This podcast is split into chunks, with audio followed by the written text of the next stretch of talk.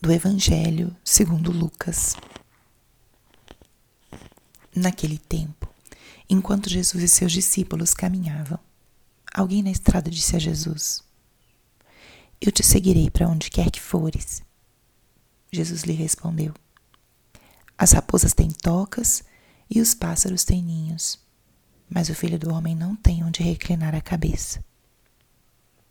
Jesus disse a outro: Segue-me.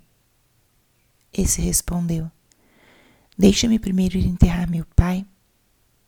Jesus respondeu: Deixa que os mortos enterrem seus mortos, mas tu vai anunciar o reino de Deus. Um outro ainda lhe disse: Eu te seguirei, Senhor, mas deixa-me primeiro despedir-me dos meus familiares. Jesus, porém, respondeu: Quem põe a mão no arado e olha para trás não está apto para o reino de Deus. Palavra da salvação. Espírito Santo, alma da minha alma, ilumina minha mente, abre meu coração com teu amor, para que eu possa acolher a palavra de hoje e fazer dela vida na minha vida. Estamos hoje na quarta-feira da 26 semana do tempo comum. E o evangelho de hoje fala sobre o segmento de Jesus. São essas três situações onde os discípulos querem seguir Jesus de uma forma mais comprometida, um segmento que toma o tempo e realmente a totalidade do comprometimento. Ou alguns foram chamados diretamente por Jesus, convocados por Jesus.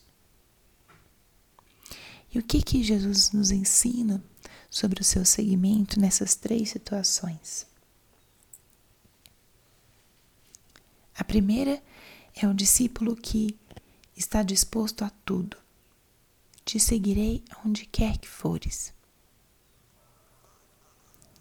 Bem característico de um conhecimento, quando conhecemos a Jesus, nos encantamos, nos apaixonamos por Ele, pela Sua mensagem e estamos dispostos a tudo. A esse discípulo, Jesus faz um comentário. Filho do homem não tem onde repousar a cabeça. Muitas vezes temos um entusiasmo inicial ou uma disposição sincera de seguir a Cristo, de deixar tudo por Ele. Mas Jesus, como sempre, não engana. Ele é muito claro e muito honesto. O discípulo, ele não pode e não poderá se instalar, se acomodar. Aquele que segue a Cristo deve estar disposto a estar em constante movimento, a sair da sua zona de conforto, porque o Espírito Santo nos coloca em movimento, nos desafia.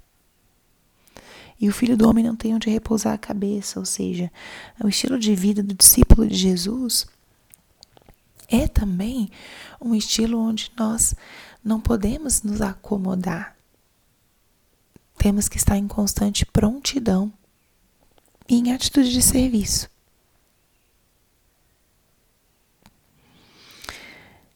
Para o outro, Jesus chama: segue-me.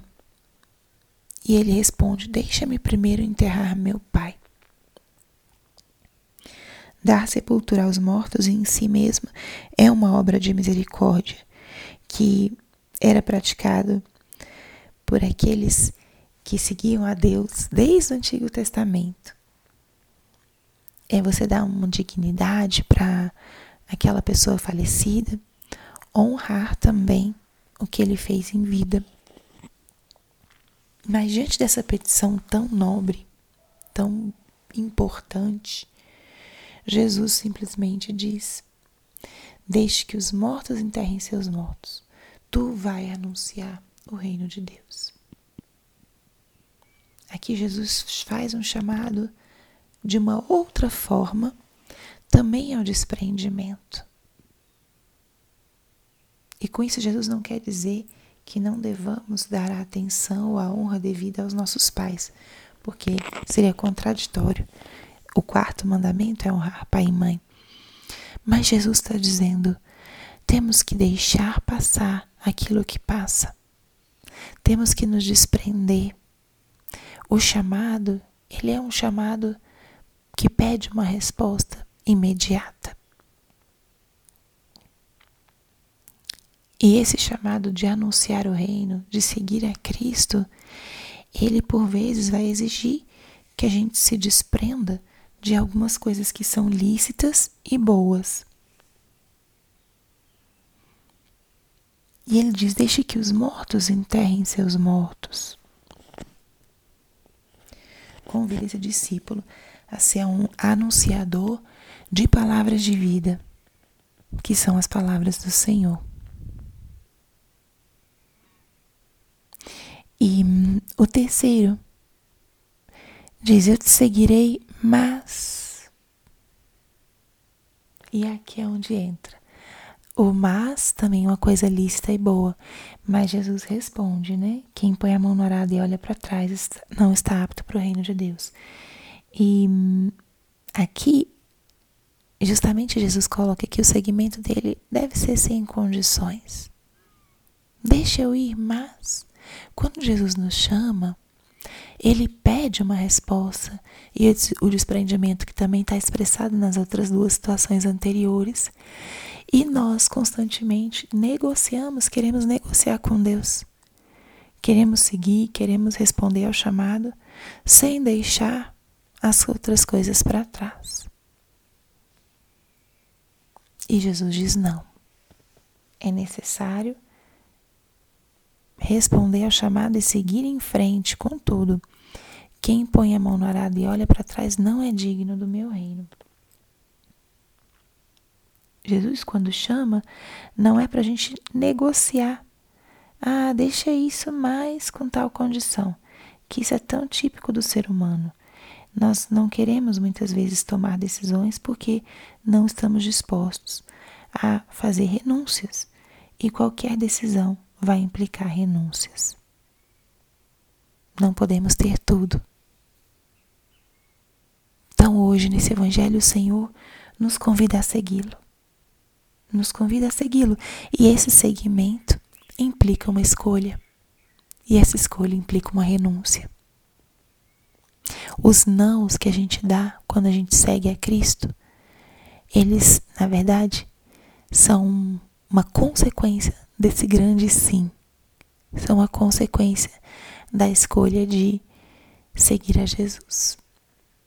E vale a pena não estar aqui nessa passagem, mas em outra passagem que, que o Pedro pergunta: Senhor, e nós que deixamos tudo, casa, pai, mãe, irmãos, irmãs, o que ganharemos? E Jesus responde, faz uma promessa ganharão seis, cem vezes mais e a vida é eterna. Então, quem segue a Cristo deve ter coragem para responder ao chamado, para fazer as renúncias necessárias e tudo isso confiando e escolhendo por uma pessoa, por um amor, que é o amor do nosso Senhor. Quais são os chamados que Jesus está te fazendo hoje? Que desprendimentos estão exigindo. Responda com coragem e com confiança. Glória ao Pai, ao Filho e ao Espírito Santo, como era no princípio, agora e sempre.